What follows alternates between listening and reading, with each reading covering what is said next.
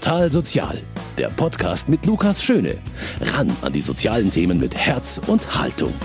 Herzlich willkommen zu dieser Ausgabe von Total Sozial, in der wir über ein Thema sprechen möchten, über das viele nicht gerne reden, obwohl es selbstverständlich zum Leben dazugehört, nämlich das Sterben. Klar, das ist ein sehr schwieriges, sehr komplexes und sehr schweres Thema. Aber sie erwartet jetzt keine ausschließlich traurige Sendung. Wir wollen heute nämlich zeigen, dass das Thema Tod sehr viele Facetten hat und dass es durchaus auch schöne Seiten haben kann, einen sterbenden Menschen auf seinem letzten Weg zu begleiten. Das zeigt zum Beispiel die Arbeit des Hospizdienstes der Malteser im Erzbistum München und Freising. Und über diese Arbeit werden wir bei Total Sozial ausführlich sprechen, zum Beispiel auch mit einer Ehrenamtlichen, die wir mal nach ihrer Motivation gefragt haben, warum sie in ihrer Freizeit kranken und sterbenden Menschen zur Seite steht. Sie hören das Münchner Kirchenradio. Am Mikrofon begrüßt sie Luca Schöne.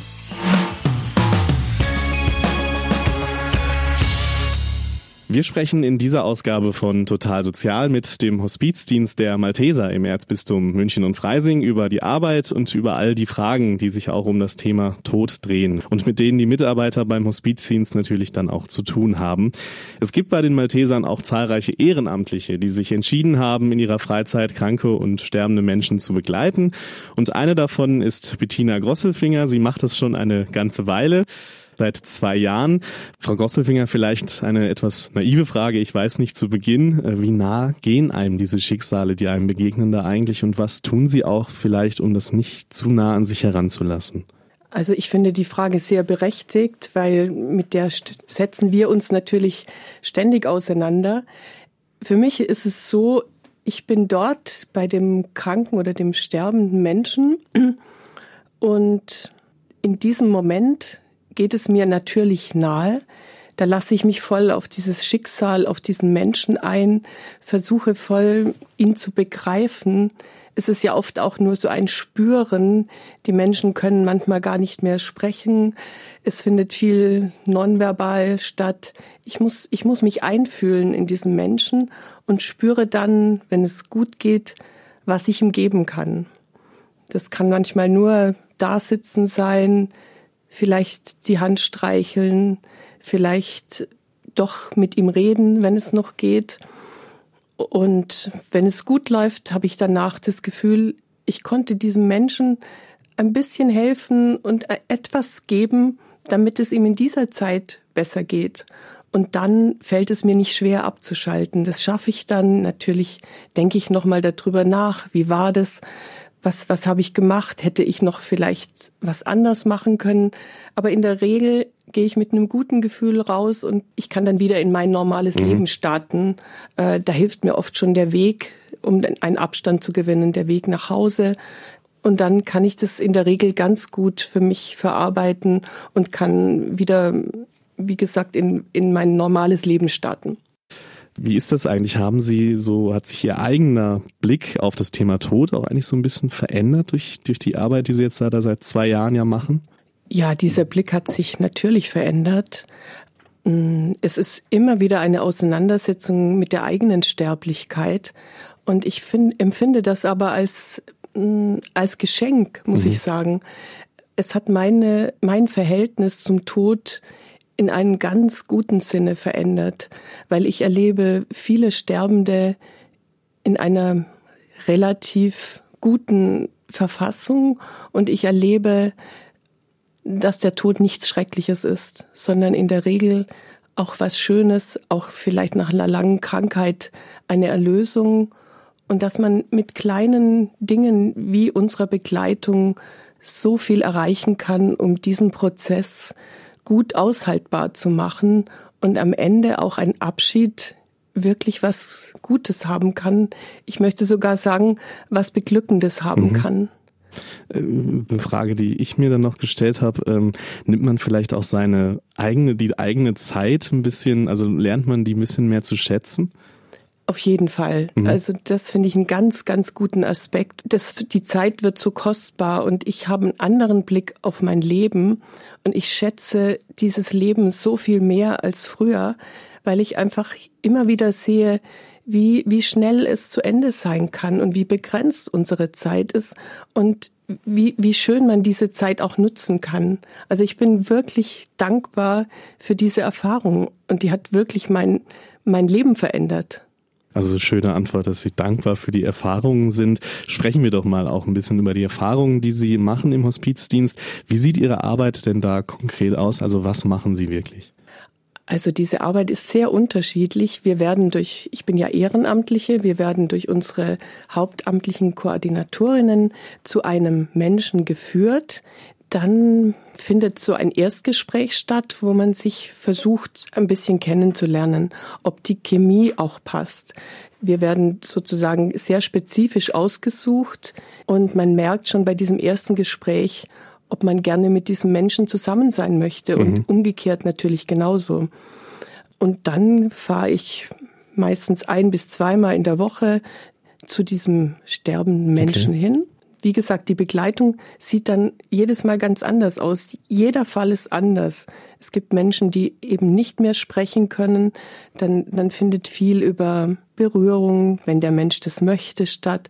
Es sagt einem ja keiner genau, was der Mensch jetzt möchte. Ich muss das rausfinden durch eine gute Intuition, durch Erfahrung, durch eine gute Ausbildung, die wir auch Gott sei Dank bekommen haben. Ich hatte eine etwa 70-jährige Frau. Sie war ganz allein durch persönliche Umstände, hatte keine Angehörige, lebte allein. Und der habe ich zum Beispiel ganz viel vorgelesen. Die, die mochte das so gerne. Ich habe ihr Geschichten vorgelesen, Erich Kästner. Und, und sie hat es geliebt. Manchmal ist sie eingeschlafen während dieser Zeit. Und ich habe gemerkt, es war nur dieser Akt des Vorlesens, den sie genossen hat. Sie ist dann mit einem Lächeln auf den Lippen, ist sie manchmal eingeschlummert und hat dann die Augen aufgeschlagen und war einfach glücklich, mich an ihrem Bett sitzen zu haben, die ich mir die Zeit genommen habe und diese Geschichte vorgelesen habe. Meine nächste Frage wäre gewesen, warum machen Sie das eigentlich so gerne? Aber äh, ich glaube, das haben wir jetzt in dieser Antwort sehr, sehr gut rausgehört. Man spürt richtig, dass Sie da ähm, wirklich das super gerne machen und dass Ihnen das auch viel zurückgibt. Trotzdem mal gefragt, weil viele, für viele Menschen ist ja das Thema Tod doch sehr, sehr schwierig. Wenn Sie so erzählen, was Sie so äh, ehrenamtlich machen, also in Ihrer Freizeit ja wirklich, was für Reaktionen bekommen Sie darauf? Also die meisten Leute reagieren sehr, sehr ungläubig und mit, mit wenig Verständnis und sagen, was? Wie kann man das denn freiwillig machen? Und wie hältst du das nur aus? Das muss ja schrecklich sein. Und wenn ich dann erzähle und sage, was ich mache und dass es mir so viel Gutes zurückgibt, dann sind die ganz erstaunt und auch sehr berührt. Und es schwingt auch eine unglaubliche Bewunderung oft mit im Nachhinein, was ich dann wieder zu viel finde, weil ich fühle mich ja beschenkt durch diese Arbeit. Ich bekomme mehr zurück. Und zum Beispiel interessant ist es auch in meiner Familie. Mein Sohn, der sich jetzt nicht so sehr für mein Leben interessiert, der ganz andere Themen hat und mhm. andere Interessen und an einem anderen Punkt in seinem Leben steht, da habe ich gemerkt, das imponiert dem so unglaublich, und sagt auch, Mama, das finde ich toll, dass du das machst. Und das freut mich natürlich. Es freut mich aber auch insofern, dass ich denke, diese Arbeit muss ja weitergehen. Und es, es, ich würde mich so freuen, wenn, wenn noch mehr junge Menschen auch dieses Thema interessant finden, dass man das Thema in die Öffentlichkeit bringt und sagt, wie beglückend diese Arbeit sein kann. Das finde ich ganz wichtig und das liegt mir sehr am Herzen kranke und sterbende Menschen auf ihrem letzten Weg begleiten. Das ist die Aufgabe des Hospizdienstes der Malteser. Wir haben gerade schon von der ehrenamtlichen Hospizbegleiterin Bettina Grosselfinger gehört, was daran so die Herausforderungen, aber auch die schönen Seiten sind. Ina Weichel, die leitet den Hospizdienst. Frau Weichel allgemein gefragt, was ist denn so das Konzept der Begleitung der Malteser? Wie läuft das so generell ab? Die Malteser sind eine christlich-katholische Organisation und legen auch großen Wert darauf, dass aus dieser Haltung raus den Menschen begegnet wird, in welchem Bereich auch immer. Und das ist tatsächlich etwas, was auch uns trägt im Hospizdienst, aus diesem Selbstverständnis, dass Leben immer begrenzt ist, dass die Lebenszeit in Gottes Hand liegt und Menschen aufgefordert sind, in ihrem Leben Menschen in ihrem Umfeld zu sehen, ihnen zu begegnen, aufeinander zu achten, füreinander zu sorgen, das, was unter dem Schlagwort Nächstenliebe zusammengefasst ist, und aus dieser Haltung raus für Menschen da zu sein. Also das ist die Haltung, die hinter ihrer Arbeit dahinter steht. Und wie läuft es dann konkret ab? Also wie, wie kommen die Leute eigentlich auch auf sie zu und äh, wie ist dann sozusagen der Ablauf in so einer Begleitung? Grundsätzlich kann sich jeder an uns wenden, mhm. wirklich jeder. Die Erfahrung zeigt, dass es für Patienten und besonders Angehörige oft schwierig ist, sich an uns direkt zu wenden. Das kommt vor, aber wir wissen auch, dass viele Menschen lange, lange das Faltblatt des Malteser Hospizdienstes neben dem Telefon liegen haben und nicht äh, anrufen aus dem sehr verständlichen, tiefen inneren Wunsch, es wird doch noch nicht so weit sein. Mhm. Was gut funktioniert, wenn über Ärzte, Pflegedienste, Seelsorger, Krankenhäuser, Nachbarschaft, Freunde an uns vermittelt wird. Wenn Menschen, die unmittelbar betroffen sind, gefragt werden, darf ich deinen Namen, deine Telefonnummer weitergeben, dass die sich mal bei dir melden. Das funktioniert am häufigsten und funktioniert gut. Wir reagieren sehr schnell. Wir versuchen auch sehr schnell einen ersten Besuch zu verabreden, wo eine der Hauptamtlichen hinkommt, um mhm. die Menschen kennenzulernen, um die Situation zu erfassen, was es braucht. Und dann, wenn es gewünscht ist und passend ist, eben auch einen Ehrenamtlichen zu vermitteln und dort vorzustellen. Wir haben es jetzt auch schon mehrmals in der Sendung gehört, ähm, dass die Leute erstmal zögern, auch bei Ihnen anzurufen. Äh, Frau Grosselfinger hat es vorher in der Sendung ja auch schon angesprochen. Wenn sie erzählt, was sie so macht, ähm, sind die Reaktionen dann doch erstmal auch ja ein bisschen, was, ähm, wie kannst du das nur machen? Ist es generell so, was würden Sie sagen, auch aus Ihren Erfahrungen heraus, dass das Thema Tod in der Gesellschaft irgendwie noch so ein Tabuthema auch immer noch ist? Weniger als vor 20 okay. Jahren, aber es ist halt wirklich immer mit Abschied aus dem Leben mhm. verbunden. Ich stelle mir vor, dass das niemals ein ganz einfaches Thema werden wird, weil es wirklich der endgültige Abschied aus dem Leben ist.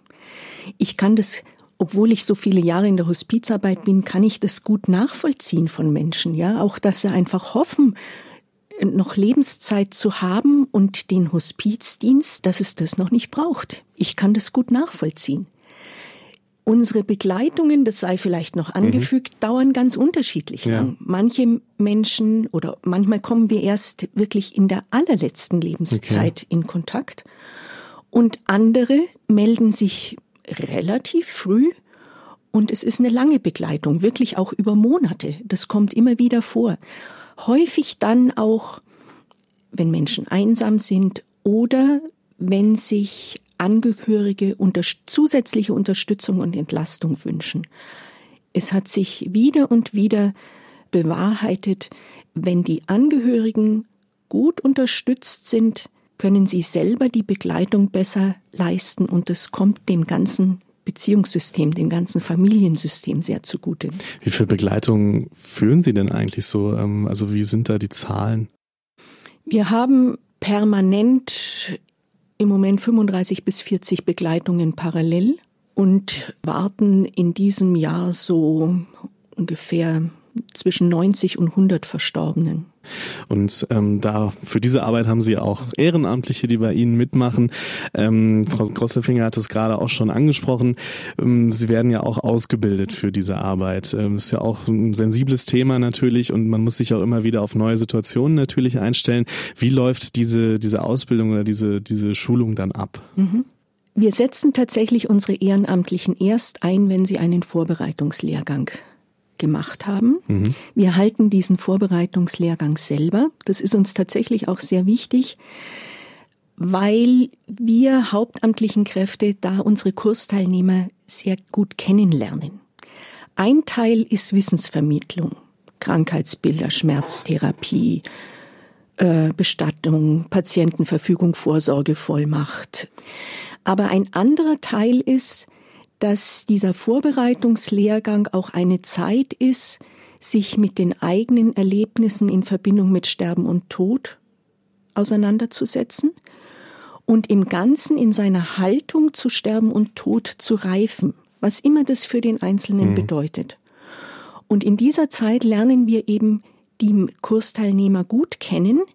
Und das ist uns wichtig, um sie später, wie die Bettina Grosselfinger gesagt hat, gut einsetzen zu können, dass sie mit ihren Stärken wirksam werden können. Wenn die Passung gut ist, läuft's wirklich auch von alleine, weil die Menschen dann gut miteinander können. Das ist ein großes Pfund. Über den Tod sprechen wohl die wenigsten Menschen gerne. Das ist verständlich, aber genauso ist es natürlich auch so, dass Sterben etwas ist, das selbstverständlich zu unserem Leben dazugehört. Dementsprechend hat schon immer das Thema Tod die Menschen sehr beschäftigt und zwar auch unabhängig von der Kultur. Niemand kennt den Tod. Es weiß ja auch keiner, ob er nicht das größte Geschenk für den Menschen ist. Dennoch wird er gefürchtet, als wäre es gewiss dass er das schlimmste aller Übel sei. Ängstigt euch nicht vor dem Tod, denn seine Bitterkeit liegt in der Furcht vor ihm. Alle weltlichen Dinge sind nur ein Traum im Frühling. Betrachte den Tod als Heimkehr. Letzteres Zitat wird dem chinesischen Philosophen Konfuzius zugeschrieben, die ersten beiden dem griechischen Philosophen Sokrates. Ja, holen wir diese alten philosophischen Gedanken doch mal praktisch in die Gegenwart. Wir sprechen ja heute über den Hospizdienst der Malteser im Erzbistum München und Freising. Ina Weichel ist die Leiterin dort. Frau Weichel, die Zitate, die wir gerade gehört haben, sind ja schon sehr alt, aber können Sie auch heute vielleicht mit dieser ja doch sehr positiven oder pragmatischen Sicht auf den Tod auch was anfangen? Ja, ja. Es ist ein großes Geheimnis ich glaube etwas, wir begegnen immer wieder Menschen, die glauben, die eine Vorstellung vom Jenseits haben, mhm. aber im letzten ist es ein großes Geheimnis. Der zweite große Übergang nach der Geburt. Ich habe mehrfach erlebt, dass Menschen auch im Sterbeprozess unruhig geworden sind okay. und mehrfach erlebt, dass, dass da wohl auch Angst dabei war. Finde ich auch sehr verständlich, gut nachvollziehbar. Ich habe aber auch mehrfach erlebt, vielfach erlebt und auch erzählt bekommen von unseren Ehrenamtlichen, dass im allerletzten eine tiefe Ruhe eingekehrt ist. Und das ist tatsächlich etwas, äh, was für mich auch hoffnungsvoll ist. Egal, was wir für einen Weg hinter uns zu bringen haben bis an diese Schwelle, aber dass so viele, die mir vorausgegangen sind, die mich das erleben haben lassen, im letzten eine tiefe Ruhe bekommen haben, das ist für mich was sehr Hoffnungsvolles. Was Tröstliches auf jeden Fall auch, ja, das stimmt. Ähm, nächste Frage vielleicht an Sie, Frau Grosselfinger. Ähm, spielt das eigentlich, das spielt so ein bisschen damit rein, was Sie gesagt haben, Frau Weichel, dass manche Menschen werden auch ein bisschen unruhig, bekommen Angst, die anderen werden, ja, bekommen so eine endgültige Ruhe dann auch, so eine, auch so eine Gewissheit vielleicht. Ähm, spielt das in Ihrer Arbeit auch eine Rolle, dass die Menschen auf ihr Leben zurückblicken und nehmen Sie dann auch vielleicht mit auf diese Reise quasi zurück durch das Leben? Äh, wie ist das? Also diese Situation erlebe ich als Glücksfall, mhm. wenn Menschen noch in der Lage sind, ihre Erinnerungen mit mir zu ja. teilen. Das ist ein wunderbares Geschenk und hochinteressant. Ähm, es ist wie ein, ein Lehrstück in Geschichte, mhm. in menschliche Erfahrung, äh, Psychologie. Es ist wunderbar. Und das ist wirklich so das Sahnehäubchen in dieser Arbeit, wenn Menschen mir aus ihrer Vergangenheit erzählen. Es, es ist wirklich sehr beglückend und ich erlebe das, wie gesagt, als großes Geschenk. Ja, Frau Grosselfinger, Sie erleben das als großes Geschenk, sagen Sie, aber vielleicht auch mal so gefragt, erlebt man in solchen Gesprächen dann auch schon mal, dass die Angst vor dem Tod irgendwie überhand nimmt, dass vielleicht auch der Wunsch da ist, dass es dann schnell zu Ende gehen soll? Frau Weichel, was, was haben Sie da für Erfahrungen gemacht? Mehrfach haben Menschen den Wunsch an mich gerichtet, ob wir das Lebensende beschleunigen können, ob wir dazu helfen können. Wir helfen ausdrücklich nicht dazu. Es hat sich auch bei dem dringenden Wunsch bis jetzt immer so herausgestellt, wenn den Menschen gut geholfen waren, wenn sie eingebunden waren, wenn sie Ansprache hatten, der Wunsch ist verschwunden. Sie haben bis jetzt alle ihr Leben zu Ende gelebt, ohne dass da beschleunigend eingegriffen wurde. Es ist ganz häufig so, wenn die Menschen sagen, ich will nicht mehr leben, helfen Sie mir, dass es schnell zu Ende geht, dass die eigentliche Aussage ist, ich will so nicht mehr leben. Und an dem So können wir was machen. Frau Weichel, wenn man wie Sie ja tagtäglich mit dem Thema Sterben beschäftigt ist, äh, hilft einem da der christliche Glauben? Mir ja. Inwie inwiefern? Ich bin tatsächlich äh, über die Hospizarbeit habe ich mich tatsächlich wieder stärker mit meinem christlichen Glauben beschäftigt mhm. und habe auch wieder neu zu ihm gefunden. Mich trägt es zu wissen, dass es da eine Macht über uns gibt, dass unser Herrgott, ich glaube, dass er ein, dass er Pläne mit uns hat, dass er ein Auge auf uns hat und uns führt und auch beschützt. Das heißt nicht, dass ich immer verstehe seine Pläne und es gibt durchaus Momente, wo ich auch hader. Hm. Wenn junge Eltern äh, schwerst krank sind, äh, da habe ich immer wieder mal den Gedanken, lieber Gott, was hast du dir dabei gedacht? Diese Momente gibt's immer wieder mal in der Arbeit. Aber ich weiß einfach, dass ich diesen Teil nicht weiß, dass mein Auftrag aber ist, meine Aufgabe ist, in meinen Möglichkeiten zu schauen, die Lebenszeit, die gegeben ist, möglichst gut zu gestalten. Ich stehe oft an einer Haustür oder an einem Gartenzaun und dann denke ich mir, wenn ich ganz neu in eine Familie gehe, weiß ich ja auch nicht, wer mir begegnet. Äh, und dann denke ich mir, lieber Gott, steh mir jetzt bei. Und in dieser Haltung, in diesem Gottvertrauen gehe ich tatsächlich auch rein. Oder ich sitze an einem Sterbebett und da ist so und wir haben alles getan, was in unseren Möglichkeiten steht. Und das ist dann nicht nur das, was unser Hospizdienst unmittelbar leisten kann, sondern auch in der Zusammenarbeit mit Ärzten, mit Pflegediensten, Seelsorgern, ja. In dem Sinne alles getan, was uns möglich ist. Und dann gibt's einen Teil, den können wir nicht beeinflussen. Hm. Und wirklich dann auch am Bett sitz und für mich denke und bete, lieber Gott, jetzt tu du deins dazu, jetzt liegt's in deiner Hand. Spielt das, ist eine kleine Frage, die sich so ein bisschen an Sie beide richtet, spielt so diese, ja, dieser Glaube auch an das Leben danach natürlich auch in den Gesprächen eine Rolle? Also sind Menschen dabei, die dann wirklich auch darüber sprechen, die vielleicht auch zweifeln, äh, wie, was erleben Sie da? Ja, wir, wir gehen sehr offen auf die Menschen zu. Wir, wir, wir möchten niemand einen Glauben überstülpen, den er nicht mehr hat. Gerade in dieser letzten Lebensphase sind die Menschen so sensibel und jeder hat ein Recht darauf, so zu sterben, wie er möchte, ja. auch in dieser letzten Phase. Das heißt, ich versuche herauszufinden, hat dieser Mensch einen Glauben? Wenn ja, wie sieht er aus? Möchte er vielleicht mit mir beten oder auch nicht? Das versuche ich in dieser Vorphase, wo ich gut noch sprechen kann, rauszufinden und es gelingt einem auch ganz gut. Und ich habe schon oft festgestellt, auch Menschen, die vielleicht gar nicht mehr so aktiv in der Kirche mhm. oder im katholischen Glauben sind, in der letzten Lebensphase freuen sie sich oft über ein Gebet und das ist oft das Letzte, was man ihnen mitgeben kann. Und, und das ist schön. Ich spreche auch, manchen schlage ich vor, wo ich merke, es ist vielleicht nicht der katholische Glaube direkt, der sie noch trägt.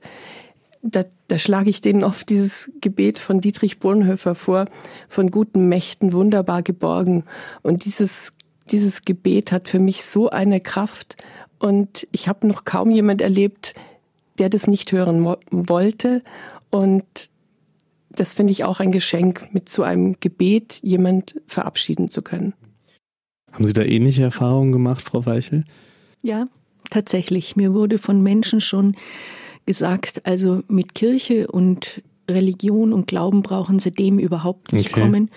Und wenn ich dann am Bett saß, hat sich wirklich ohne mein Zutun ein Gespräch ergeben, mhm. weil es die Menschen einfach beschäftigt und ich glaube auch, weil es im letzten bei vielen, ich will nicht sagen bei allen, aber bei vielen eine tiefe Sehnsucht gibt. Und man muss diese Sehnsucht nicht christlich-katholisch beantworten, okay. aber zuzuhören, was diese Menschen beschäftigt, allein das ist schon, hat oft schon etwas Beruhigendes, Wohltuendes. Auch unsere Helferschaft ist da ganz breit aufgestellt. Da gibt's Menschen, die sich, die wirklich katholisch sind und gute Kirchgänger sind und andere, die da lockerer angebunden sind, aber eine Spiritu Spiritualität haben die allermeisten Menschen und eben auch ganz viele von unseren Patienten und Angehörigen. Und oft kommt da etwas raus, was sie in ihren gesunden, fitten Zeiten vielleicht weniger gelebt haben. Zum Schluss gefragt, Frau Weichel, wie wichtig sind Ehrenamtliche wie Frau Grosselfinger für Sie? Die sind unser starkes ja. Pfund. Das ist wirklich wie unser, der, unser Fundus, unser Schatzkistchen. Ähm, ein ganz wesentlicher Teil besteht darin, dass wir unsere Ehrenamtlichen ähm, in den Begleitungen einsetzen, dass wir sie in ihren Hospizbegleitungen gut begleiten, dass es unsere Ehrenamtlichen eben auch dieses Ehrenamt gut leisten können. Die Ehrenamtlichen sind die Basis des Dienstes. Wir haben jetzt im Erwachsenenhospizdienst 70 Ehrenamtliche etwa und im Kinderhospizdienst äh, etwas mehr als 40 Ehrenamtliche und die Menschen sind wirklich unsere Stärke. Frau Weichel, Frau Grosselfinger, vielen Dank für das Gespräch. Dankeschön. Danke Ihnen. Ja, auch danke an Sie, liebe Hörerinnen und Hörer, natürlich für Ihr Interesse. Ich hoffe, es hat Ihnen gefallen, auch wie wir heute über ein sehr komplexes und auch teilweise schwieriges Thema gesprochen haben, nämlich über das Thema Sterben und Tod mit dem Hospizdienst der Malteser. Das war's von mir. Mein Name ist Lukas Schöne und ich wünsche Ihnen alles Gute. Total Sozial, ein Podcast vom katholischen Medienhaus St. Michaelsbund, produziert vom Münchner Kirchenradio.